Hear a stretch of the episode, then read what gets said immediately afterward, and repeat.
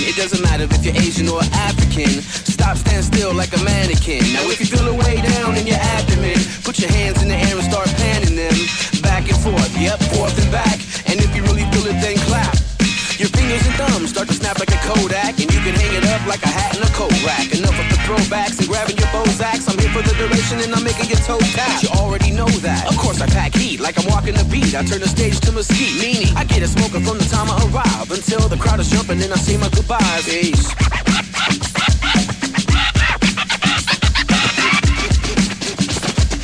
You don't have to dance, just pop. Hey, people, have you got the word? We're taking back what we deserve. Like, uh, uh, uh, uh, uh, uh, uh, uh, uh, uh, uh, uh, uh.